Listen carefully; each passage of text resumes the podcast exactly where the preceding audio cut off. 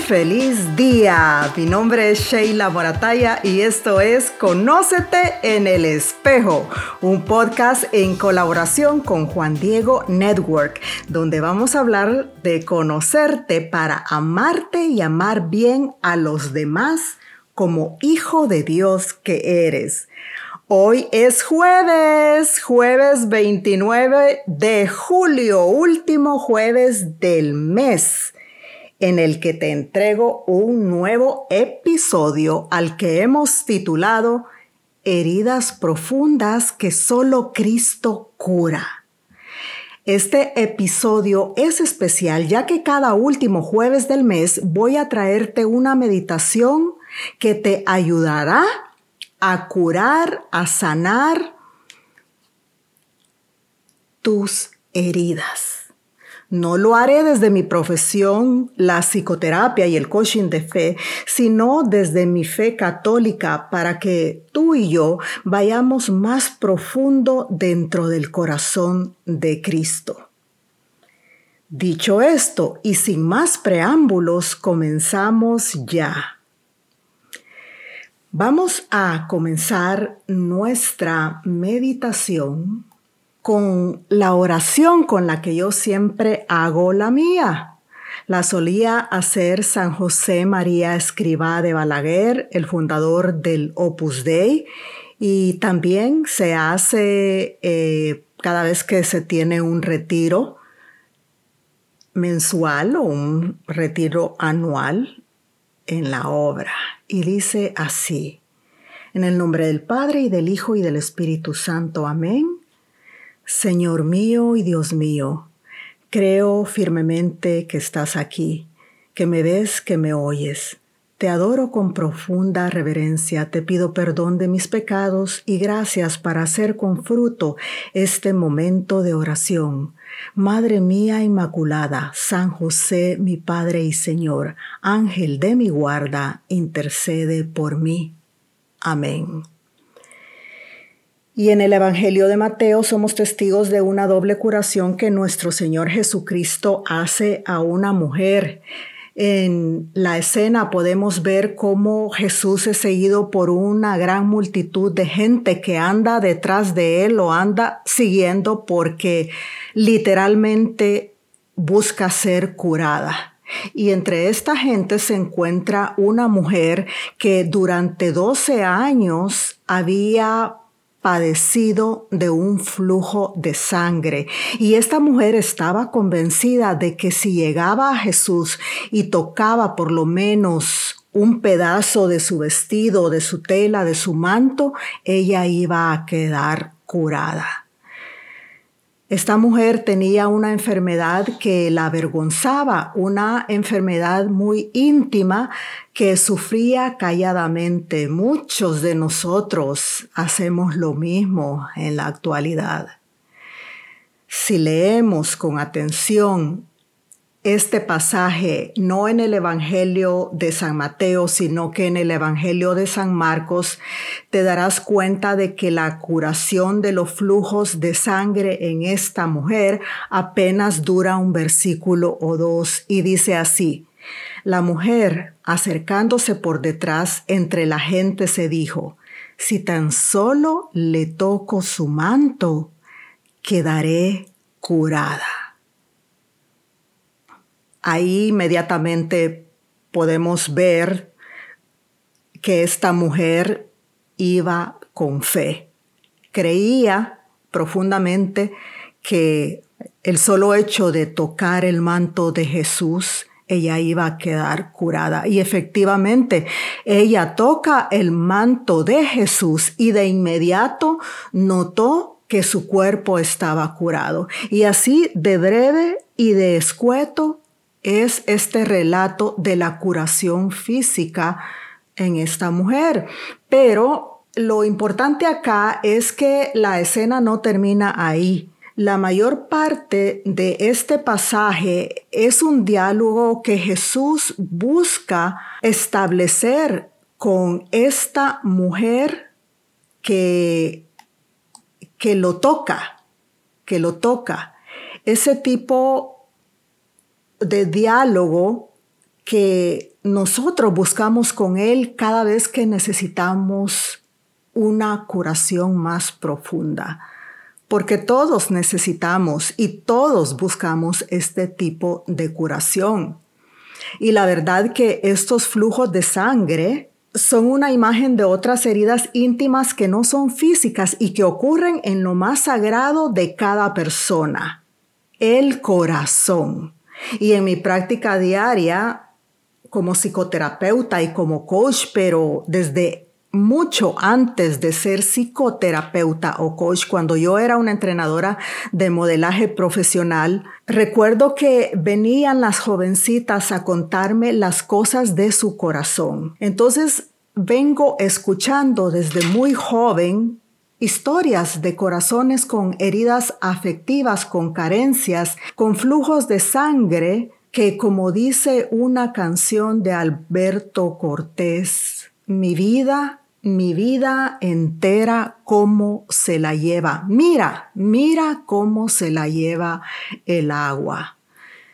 Y es que esto es verdad. Cuando tenemos heridas, vivimos sangrando por todas partes. Las personas no nos damos cuenta, pero esa es la verdad.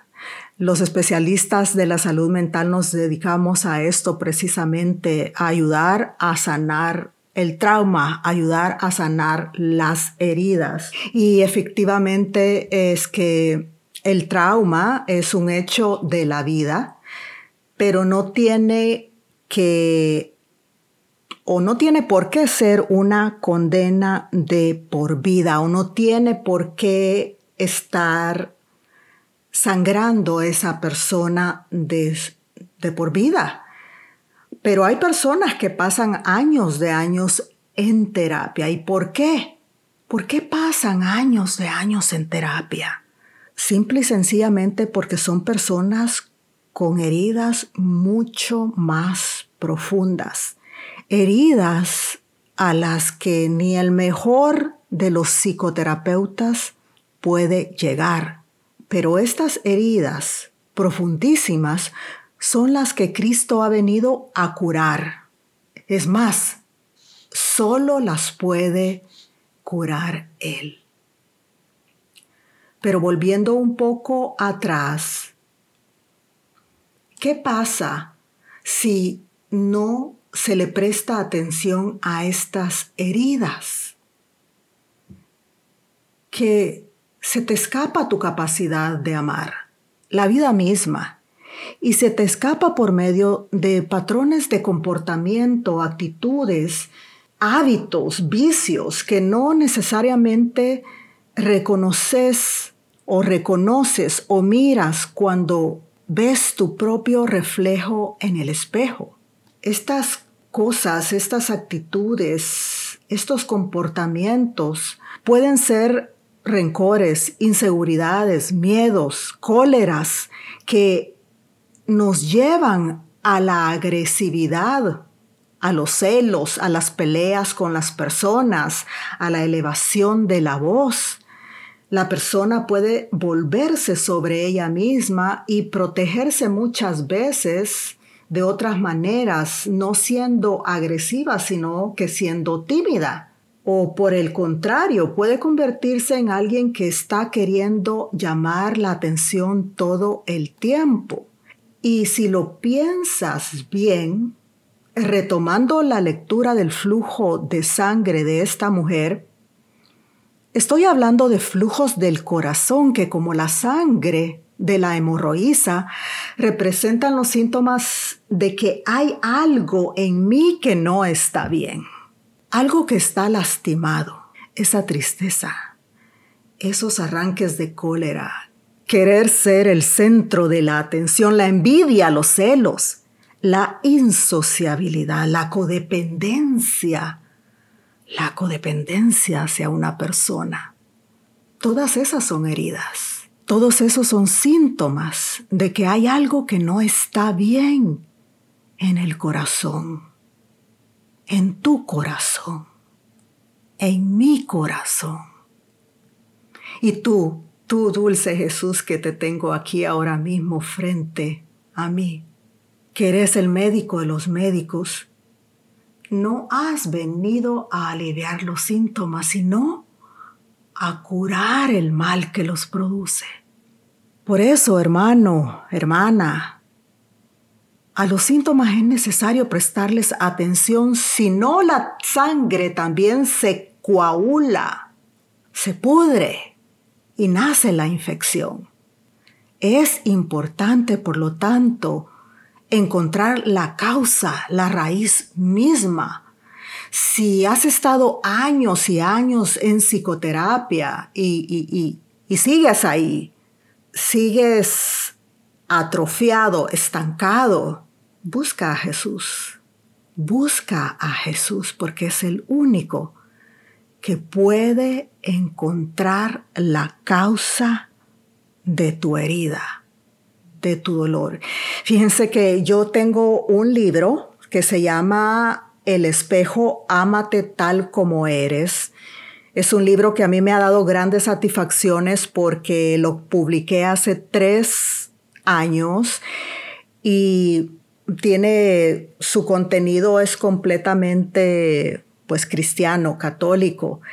En este libro que lo pueden encontrar en Amazon. Yo cuento la historia de una niña que fue maltratada siendo pequeña. Primero fue abusada, luego creció en medio de una guerra y esto le ocasionó que se volviera muy tímida. De manera que en el colegio esta niña también fue maltratada por sus compañeros y compañeras de colegio. Esto a esta niña y adolescente en su momento la hacía sufrir mucho y este era un sufrimiento que ella llevaba en silencio en su corazón, nadie lo sabía. Era un sufrimiento que no había contado a nadie y que le provocaba un sentimiento, porque esto es lo que ella sentía pequeñez, inferioridad. Una inferioridad que la llevaba también a sentir el miedo de que toda la gente la ignoraba, que la rechazaba y que no era inteligente. Y esto a su vez la llevó a un afán desordenado de estudio, de manera que estudiaba y estudiaba y estudiaba y se graduaba, se graduaba y se graduaba y nunca era suficiente para ella. ¿Qué pasaba aquí? Pasaba que esta mujer o esa niña había internalizado en su corazón una creencia, un pensamiento, un saboteador que yo hablo precisamente del saboteador en el episodio, en el episodio anterior. Una gran mentira. ¿Y cuál era esa mentira? La mentira era considerarse menos digna de ser amada que los demás a causa de no sentirse inteligente. Pero ¿en qué momento te estarás preguntando, esta niña sembró la creencia de sentirse inferior en su corazón. Bueno, Pueden haber sido muchas las ocasiones, pudo simplemente haber sido en alguna convivencia que ella estaba teniendo, en algunos comentarios que tal vez su maestra pudo haber hecho, en medio de esas bromas que sus compañeros y compañeras de colegio hacían de esa y de ella, perdón, y que no supo cómo procesar y no supo cómo procesar porque en su casa, en su hogar, no había esa afirmación de la dignidad de la persona humana. No había medios de formación. Ella había nacido en un hogar cristiano, pero no se vivía de forma cristiana. Bueno, pero ¿cuál es el poder de una creencia así en el corazón de un niño o de una niña que después se convierte en adulto. lo escuché en una meditación que dijo un sacerdote, que acaba siendo como un trozo de uranio que va irradiando desde dentro todo tipo de temores y miedos, de dudas, radiaciones de me da miedo no ser aceptado, no ser querido, a ser rechazada. La verdad que todos estos pensamientos y sentimientos son una mentira que se instala en el corazón, muchas veces cuando todavía se es pequeño. Pero hay otro tipo de mentira que hace más daño y que no todos los que van a psicoterapia van a saber, porque no todos tienen un psicoterapeuta católico o un coach católico.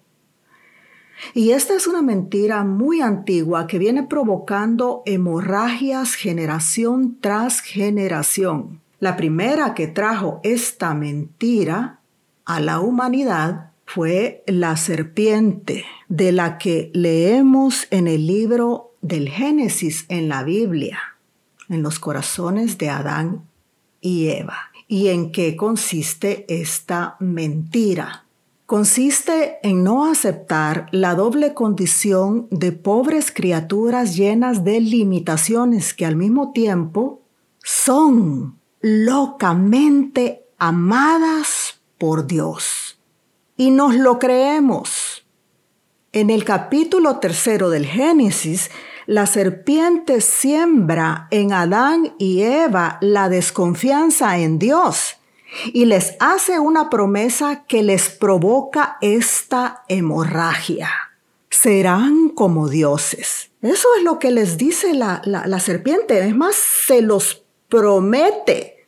Y lo más debilitante de esta hemorragia no es quizá el creer o el que hayan creído que iban a ser igual a Dios, sino el desprecio que lleva consigo la condición de ser solo criaturas limitadas. De manera que nuestros padres, a raíz de este comentario de la serpiente, comienzan a esconderse y a sentir vergüenza.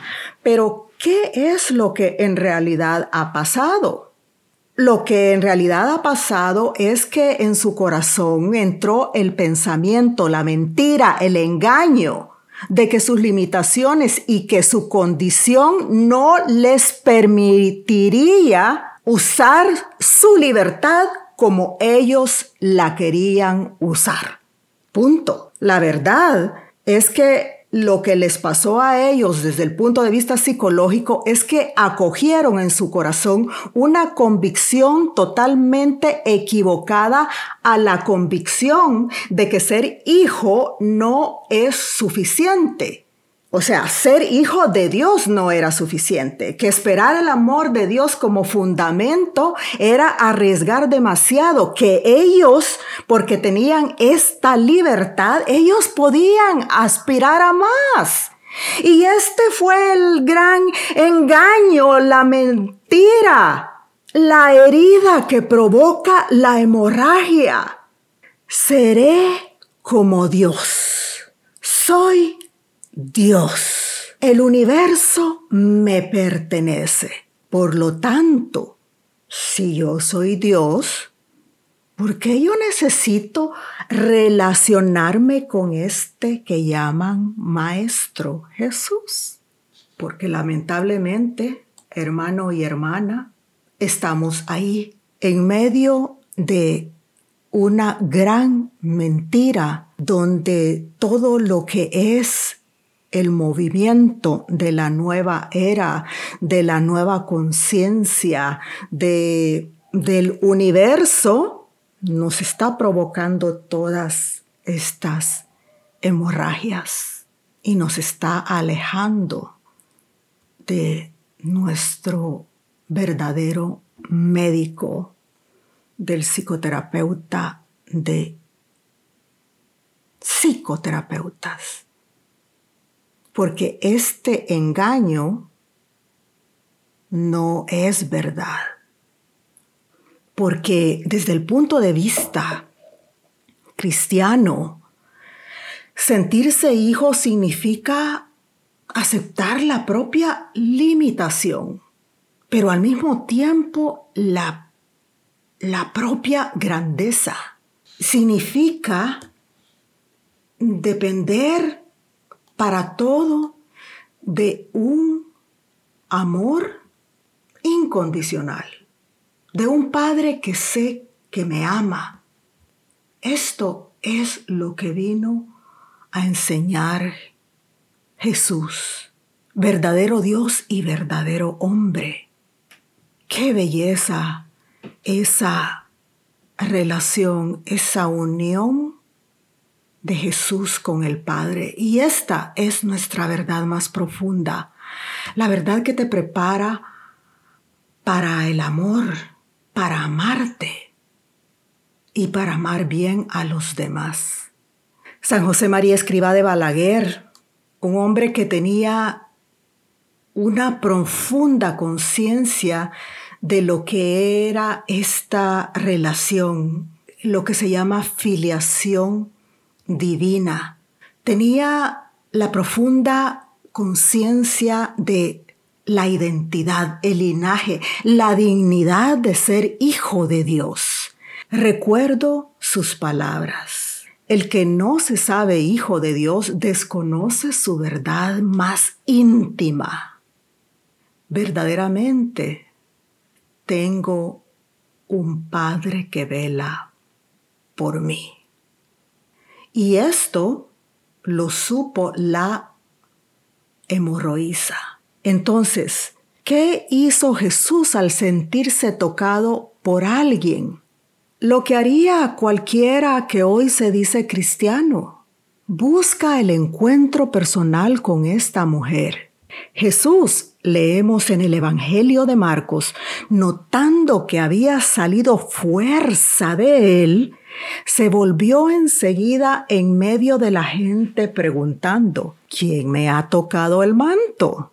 Y los discípulos eh, frustrados le contestaban, pero Señor, eh, ¿que no ves ahí como que te está pretujando la gente y, y tú estás preguntando que quién te ha tocado? Nuestro tierno Jesús detiene todo en ese momento y no para hasta encontrarla para tener una plática con ella. Una mujer con un corazón herido por años, que lo reconoce como Dios y que por ello no duda en moverse entre la multitud para por lo menos tocar el borde de su manto. Puedo verla Puedo verme en ella. ¿Puedes verte tú? Esta mujer se acercó asustada, quizá con miedo y vergüenza, al comprender lo que había ocurrido. Entonces se arrodilló ante él y le confesó toda la verdad, su pecado, porque es el pecado el que no permite que esas heridas sanen en profundidad. Cuando ella le confiesa la verdad, ella abre las puertas a Dios. A ti, adorado Jesús, que eres la verdad con mayúsculas, que eres el Hijo, el amor del Padre. En esa conversación íntima entre Él y esta mujer, con este Jesús gentil, misericordioso, como es, que se agacha, que se compadece y que vierte toda su luz sobre esta historia, sobre las heridas de esta mujer. Y esa luz es la verdad de saberse y sentirse una auténtica hija amada por Dios. Esa verdad es saber, creer, sentir que sí puedo ser curado, que sí puedo ser curada, porque soy amada. A pesar de mi historia, a pesar de mis heridas, a pesar de mi dolor, a pesar de mi pecado. Y Jesús me mira y Jesús la mira y entonces llega la paz. Jesús le dice, vete en paz y queda curada de tu enfermedad. Nuestra Santísima Madre nos acercará al médico divino cada vez que lo necesitemos. Personalmente tengo la profunda convicción de que el rezo del Santo Rosario acaba conduciendo a la curación de todas las heridas del corazón. Y creo que no hay otro remedio como el Santo Rosario para ir cicatrizando cada herida. Te doy gracias, Señor mío y Dios mío, por los buenos propósitos e inspiraciones que me has concedido en este momento de oración. Te pido ayuda para ponerlos por obra. Madre mía Inmaculada, San José, mi Padre y Señor, Ángel de mi guarda, interceded por mí. Amén.